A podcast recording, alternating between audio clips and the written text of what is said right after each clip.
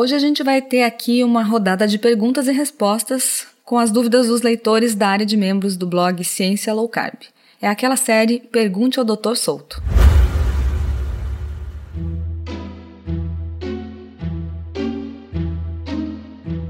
Comida sem filtro. Saúde, low carb, estilo de vida, evidências científicas e, claro, nossas opiniões. Toda semana um episódio novo e gratuito para você. Comigo, Dr. Souto. E comigo, Sari Fontana.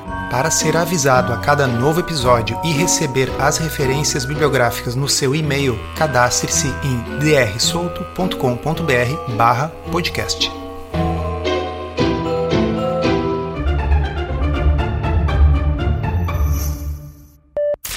Bem, para quem não sabe, a área de membros do blog é um espaço em que eu publico conteúdo novo todas as semanas com exclusividade para os assinantes.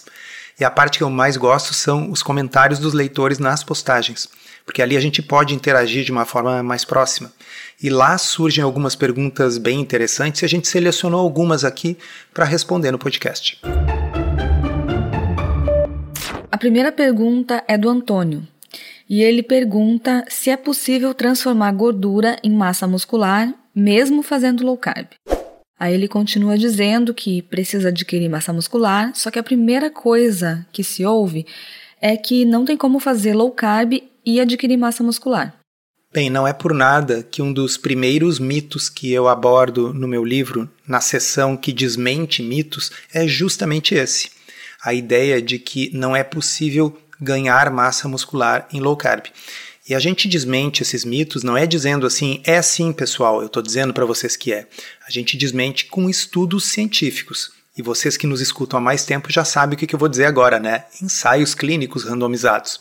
Sim, eles existem, mostrando que quando você randomiza pacientes para treino de força e aumentar a quantidade de proteína em dieta low carb ou em dieta tradicional, o ganho muscular é equivalente nas duas, ou seja, estar em low carb não é impeditivo e sequer reduz o ganho muscular em estudos randomizados controlados. Mas a pergunta da pessoa era um pouco diferente. A pergunta é se é possível transformar a gordura em massa muscular. Eu acho que se isso pudesse acontecer, seria um milagre que deveria estar na Bíblia junto com a transformação da água em vinho.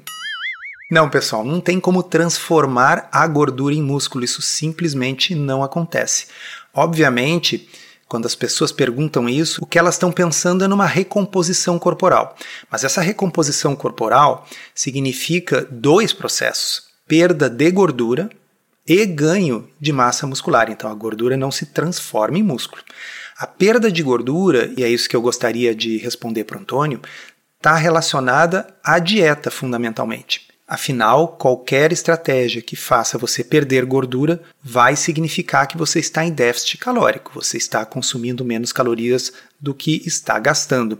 E uma dieta de baixo carboidrato, ao aumentar a saciedade, faz com que as pessoas espontaneamente consumam menos calorias. Mas repito, o que emagrece é a dieta. Mas alguém pode estar se perguntando se o exercício físico também não ajuda a emagrecer. Ajudar, ajuda, mas eu acho que o termo correto é esse, ajuda. Porque as calorias gastas no exercício físico tendem a ser poucas, a não ser que você realmente seja um atleta. Então, se você vai lá na academia, fica 45 minutos, uma hora e gasta 350 calorias, no restante do dia, nas outras 23 horas do dia, o corpo vai ajustar o seu consumo calórico. Você vai dar algumas colheradas a mais, vai dar algumas mordidas a mais e vai comer essa diferença. Portanto, se não estivermos focados na dieta, o exercício físico não vai produzir emagrecimento. Por outro lado, se estivermos focados na dieta, haverá emagrecimento mesmo sem o exercício físico, mas aí tem um problema, e o problema está justamente contido no resto da pergunta do Antônio. Ele fala que já fez low carb com jejum intermitente e foi a melhor fase da vida dele. Emagreceu 20 quilos, porém perdeu muita massa muscular e não sabe se errou em alguma coisa. E hoje ele diz que trabalha muito para adquirir novamente aquela massa muscular que foi perdida. Bom, eu não conheço o histórico dele, mas eu posso apostar que eu sei quais foram os dois erros. E o principal erro foi não ter feito musculação no processo do emagrecimento, não ter feito o exercício resistido, o exercício com peso, seja o peso do corpo, seja com pesos numa academia, aquilo que coloca estresse e resistência sobre os músculos. Pessoal, é assim: todo emagrecimento que não for acompanhado de aumento da proteína na dieta, muito importante isso. E de musculação ou exercício resistido vai acarretar perda de massa muscular. E, muito importante, prestem atenção, não importa com qual dieta. A gente pensa em perder o peso com low carb e perder massa muscular, é porque com low carb se perde peso. Quando você perde peso, os estudos mostram que de 20 a 25% do peso perdido pode ser massa muscular, se você estiver sedentário e não estiver consumindo proteína em quantidade suficiente. Portanto, o erro mais provável aqui foi ter feito a dieta sem ter tomado esses cuidados. Deixa eu repetir, deixa eu ser chato. Não importa qual dieta. Ou seja, toda dieta que provoque emagrecimento vai também diminuir um pouco a massa muscular.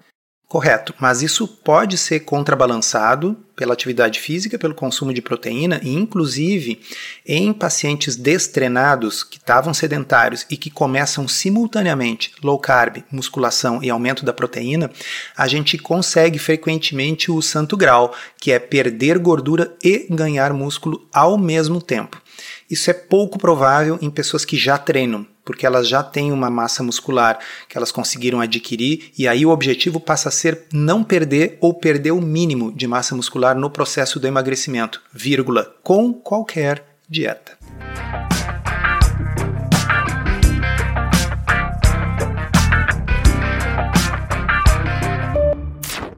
A próxima pergunta é do Henry. Abre aspas. Estou carbofóbico por achar que carboidrato gera resistência à insulina. Só tenho 8% de gordura corporal. O que causa resistência à insulina? Nossa, essa pergunta é muito boa para a gente poder deixar muito, muito claro que o que causa resistência à insulina não são carboidratos. Como assim? Você sempre fala que carboidrato eleva a insulina e a insulina favorece o acúmulo de gordura. Sim, mas precisa das duas partes dessa frase. Favorece o aumento da insulina, que favorece o acúmulo de gordura. Mas o Henry tem 8% de gordura corporal. 8%, pessoal, é muito baixo. 8% significa que a gente consegue enxergar todos os gominhos da barriga e todas as veias. Qual que é um percentual de gordura médio para um homem? Ah, para um homem magro, algo na faixa de uns 17% por aí. 15, vá lá, bem magro. 8% de gordura corporal, normalmente é, como eu disse, é alguém que assim você está vendo os músculos por debaixo da pele e está vendo as veias todas. Então vamos lá. O que causa resistência à insulina é o excesso de gordura visceral significa que o processo é o seguinte: você começa a engordar, começa a ganhar peso. Num primeiro momento, ganha peso mais na gordura subcutânea.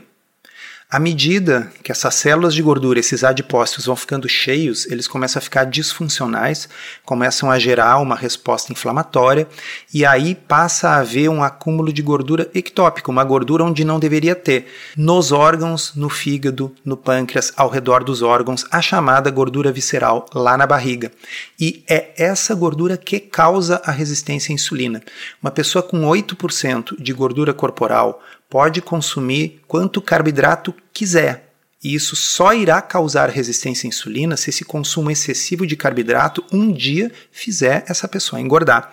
Então, as pessoas às vezes ficam chocadas quando sai uma matéria, por exemplo, de que aqueles Tsimane da Amazônia foram considerados os povos de estilo de vida tradicional que tinham a menor incidência de doença cardiovascular e doenças crônicas e diabetes do mundo e que eles consumiam 70% das suas calorias na forma de carboidrato.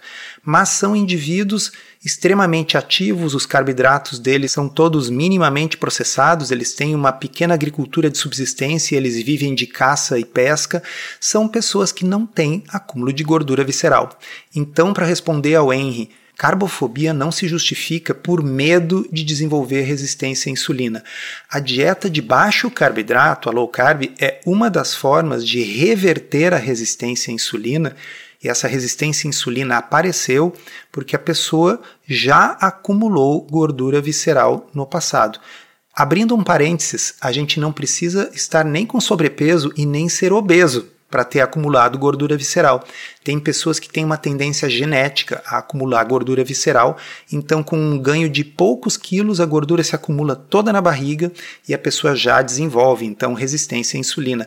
Mas com 8% de gordura corporal, eu duvido que seja o caso e não é arroz com feijão, não é fruta, não é batata que causa resistência à insulina, é o engordar que causa resistência à insulina. Talvez a preocupação dele seja justamente essa, porque para engordar a pessoa normalmente consome um excesso de ultraprocessados que contém bastante açúcar e amido, e ele deve ter esse receio, o que não se justifica porque ele já falou, né, que tem um percentual de gordura bem baixinho. Não significa que ele possa comer ultraprocessados. É que o que me pegou aqui foi a palavra carbofóbico, porque todo mundo que pretende ser saudável deveria ser porcaria fóbico mas não precisa ser carbofóbico. Quem não tem resistência à insulina e tem uma boa composição corporal e quiser comer batata, batata doce, mandioca, arroz, frutas, inclusive as doces, banana, mangue, não apenas moranguinho, coco e abacate, pode sem problema. Essas coisas nunca causaram doença em ninguém. Não confundam com o fato de que pessoas que já estão doentes podem melhorar tirando essas coisas, ok? E a próxima pergunta veio da Rosângela. Eu acho que ela está relacionada também com esse tema. Quem não tem diabetes na família pode comer tubérculos e frutas de alto índice glicêmico? Parece que a gente combinou, né? A pergunta encaixa perfeitamente na anterior. Rosângela, mesmo quem tem diabetes na família pode comer tubérculos e frutas de alto índice glicêmico, desde que a pessoa tenha e mantenha uma boa composição corporal. Deixa eu rearticular isso para ficar absolutamente claro para quem está nos ouvindo. Tubérculos e frutas não causam diabetes. Pessoas diabéticas não toleram tubérculos e frutas. Agora, o consumo excessivo de carboidratos, sobretudo os processados, pode colaborar em indivíduos que têm tendência ao sobrepeso e à obesidade para o acúmulo de gordura. E quando esse acúmulo de gordura acontecer, isso predispõe à resistência à insulina e ao diabetes. Então, o importante é que a pessoa cuide para manter uma boa composição corporal e para isso a gente precisa não apenas evitar o acúmulo de gordura, mas também é importante fazer a atividade física, porque composição corporal tem dois lados a quantidade de gordura que você tem no corpo e a quantidade de músculo que você tem no corpo. E o que realmente determina a saúde metabólica é ter menos gordura e mais músculo, ok? Então, quem tem e quem não tem diabetes na família pode comer tubérculos e frutas à vontade, desde que isso não favoreça naquele indivíduo o ganho de peso. Agora, para aquelas pessoas que já estão com excesso de peso e que optarem por low carb como uma estratégia de emagrecimento, bom, aí sim, aí eu sugiro restringir os tubérculos e preferir as frutas com baixo índice glicêmico. Esse episódio foi roteirizado e produzido por nós. E se você gostou, aproveita para divulgar, encaminhe para os amigos e se inscreva para não perder os próximos episódios. As informações contidas neste podcast são apenas para fins informativos e podem não ser apropriadas ou aplicáveis às suas circunstâncias individuais. Este podcast não fornece aconselhamento médico ou profissional e não substitui a consulta com um médico e ou nutricionista. Não use este podcast para diagnóstico ou tratamento médico. Qualquer sugestão é apenas uma recomendação geral, que não é específica para qualquer pessoa ou doença em particular.